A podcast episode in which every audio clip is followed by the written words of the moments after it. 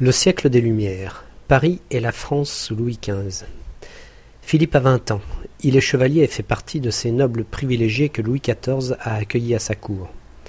Comme des milliers d'autres courtisans, il a appris avec consternation et angoisse la mort du vieux roi.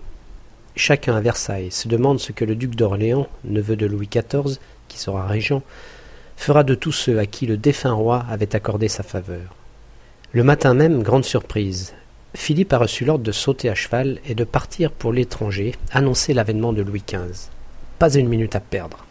À peine le temps de jeter dans un sac quelques vêtements, et le voilà déjà traversant Paris. Il fait beau, et Philippe observe la capitale avec plus d'attention que d'habitude. On n'y trouve guère de place, à part la place royale, l'actuelle place des Vosges, commencée sous Henri IV, et la place des Victoires. Mais six cents rues sillonnent la ville. À quelques exceptions près, les plus importantes ne dépassent pas cinq à huit mètres de large. Philippe serait prêt à les baptiser avenues, quand il les compare aux ruelles et cul-de-sac qui les rejoignent, et n'ont pas changé depuis le Moyen Âge. Point de trottoir, seulement un ruisseau central, au creux duquel s'écoulent des eaux sales. Philippe se souvient que son père lui a rapporté une exclamation du petit Louis XIII, un jour qu'il revenait à Paris de Saint-Germain-en-Laye. Épouvanté devant des tas d'ordures, les excréments et le fumier accumulés en pleine rue, le petit roi avait crié à sa gouvernante Mais que ça sent pas bon Notre roi pourrait dire la même chose, pense Philippe amusé. Il a dû mettre son cheval au pas. Circuler dans Paris est toujours une aventure. Dès le matin, les charrettes des boulangers et les maraîchers causent d'inextricables embouteillages. Puis ce sont les troupeaux de bœufs, de veaux, de moutons que l'on dirige vers les boucheries. Et puis, plus tard dans la matinée, les voitures publiques, appelées coches, qui partent pour la province et n'en reviennent. Il y a aussi les carrosses à cinq sols qui, sur six lignes, comme aujourd'hui nos autobus, suivent un itinéraire déterminé. Philippe, un peu effaré comme chaque fois qu'il circule dans Paris, voit tout cela se croiser, se mêler, parfois se heurter aux voitures privées de plus en plus nombreuses. Non seulement les gentilshommes, mais les bourgeois fortunés possèdent des carrosses. On loue aussi des voitures au mois ou à la journée. Et il ne faut pas oublier les fiacres, les chaises à porteurs, pas plus que les vinaigrettes, étranges caisses sur deux roues, traînées par un homme et poussées par derrière par une femme ou un enfant. De cet enchevêtrement s'élève un tintamarre assourdissant, surtout quand on arrive de Versailles. Le jeune chevalier ne sait où donner de l'oreille, entre les cris des vendeurs ambulants et ceux des boutiquiers dont les éventaires s'ouvrent en pleine rue, sans oublier les appels des arracheurs de dents, des batteurs d'estrade, des montreurs de marionnettes. Philippe se remémore ce que lui a conté un ami. Circulant la nuit à pied, il s'est trouvé agressé par trois des, dangereux malfaiteurs qui, du crépuscule jusqu'à l'aube, sont les maîtres de la rue. Non seulement on l'a dépouillé de sa bourse, mais on l'a déshabillé de force, et on lui a volé tous ses vêtements, y compris ses bas et ses souliers. Le malheureux a dû rentrer chez lui, nu comme un verre. Il paraît que c'est fréquent. En fait, dès la nuit tombée, Paris devient un coupe-gorge. Dans onze cours des miracles ont vécu longtemps plusieurs milliers de truands, vrais et faux infirmes, voleurs, assassins, femmes de mauvaise vie. Heureusement, le lieutenant de police Larénie s'est décidé à intervenir contre ces repères à la tête d'une force armée considérable.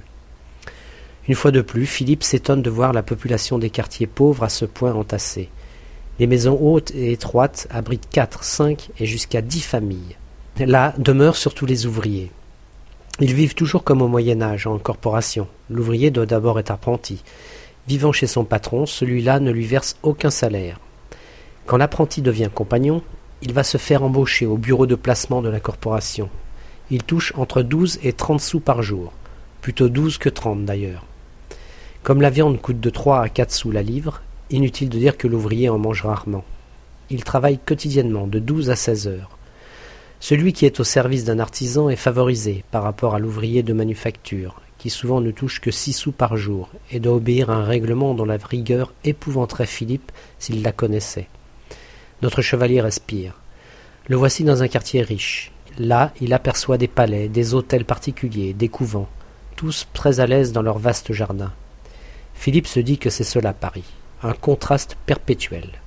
Tiens, un porteur d'eau, une femme sort d'une maison, un seau à la main. Le porteur y déverse le liquide qu'il porte sur son dos, dans une sorte de réservoir attaché aux épaules. Pour ce seau, la femme verse un denier. Philippe sait que le ravitaillement en eau de Paris pose un grave problème. Seuls de rares immeubles reçoivent par canalisation l'eau de Belleville, de Rungis, du Pré Saint-Gervais.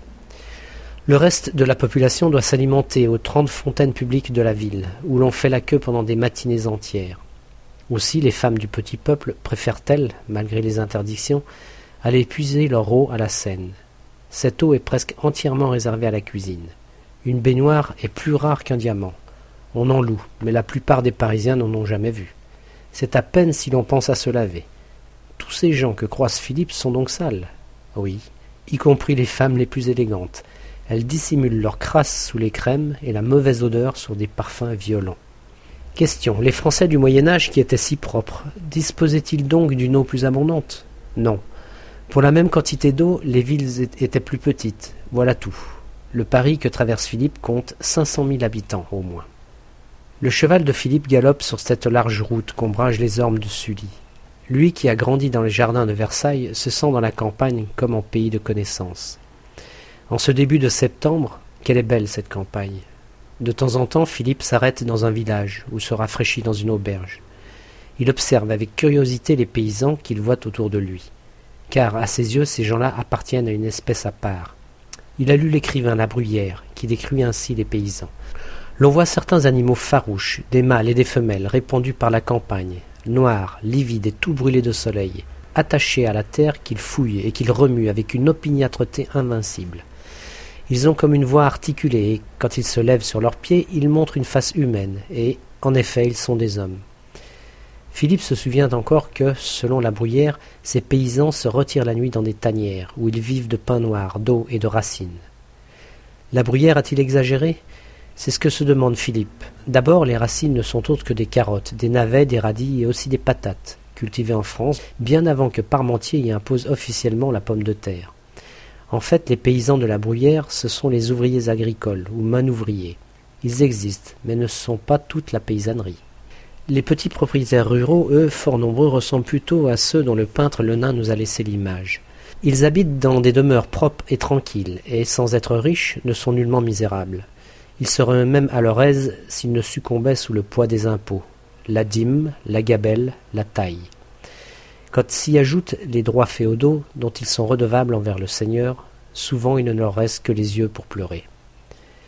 Philippe a entendu parler de ces révoltes paysannes qui se sont succédées pendant tout le XVIIe siècle. Quand la disette ou la famille s'abattait sur les campagnes, les paysans se voyaient quand même réclamer l'impôt. Alors furieux, ils se soulevaient. Chaque fois, le roi envoyait des troupes. Chaque fois, on a arrêté des coupables en grand nombre, on a pendu beaucoup et envoyé les autres ramer aux galères. L'ordre a été rétabli, mais dans les campagnes on a gardé la mémoire accablante de ces répressions impitoyables. Autre souvenir épouvanté dont Philippe recueille l'écho dans les villages qu'il traverse, la famine de 1693. Cette année-là, la récolte n'a été que la moitié de celle d'une année normale. On a été réduit à absorber du pain confectionné avec des glands, avec des fougères. On a même mangé de l'herbe. Le célèbre Fénelon, archevêque de Paris, a osé écrire à Louis XIV que la France n'était plus qu'un grand hôpital désolé et sans provisions. Et que dire de la famille de 1709 Pour soutenir les interminables guerres de Louis XIV, le royaume avait été littéralement saigné à blanc par l'impôt et les taxes. Soudain, ce pays déjà à bout de force a été frappé par un hiver tel que de mémoire d'homme on n'en avait jamais vu. À Versailles, le vin a gelé dans les verres. L'encre se solidifiait dans les encriers. Ce n'était pas le pire. Dans la terre, tous les blés ont pourri. Il n'y a pas eu de récolte sur la plus grande partie de la France. Les vignobles ayant gelé, il n'y a pas eu non plus de vendanges. Les arbres fruitiers sont morts. Le bétail, le gibier ont péri. Philippe a vu six ans plus tôt les enfants de quatre à cinq ans se nourrir dans les prairies comme des moutons. Il a vu des hommes et des femmes couchés, agonisant le long des grands chemins. Deux millions de morts sur vingt millions de Français. Philippe remonte à cheval. Il se dit que décidément, il faut admirer ces paysans. En six années, ils ont replanté, semé de nouveau, reconstitué leurs troupeaux. Ils se sont acharnés et ont rendu au jardin français toute sa beauté, toute sa richesse. Cependant qu'il galope, comment Philippe pourrait-il prévoir que pour les paysans de notre pays, les grands malheurs sont derrière eux? Ce qui va commencer pour ces infortunés, c'est une véritable période de prospérité. Enfin.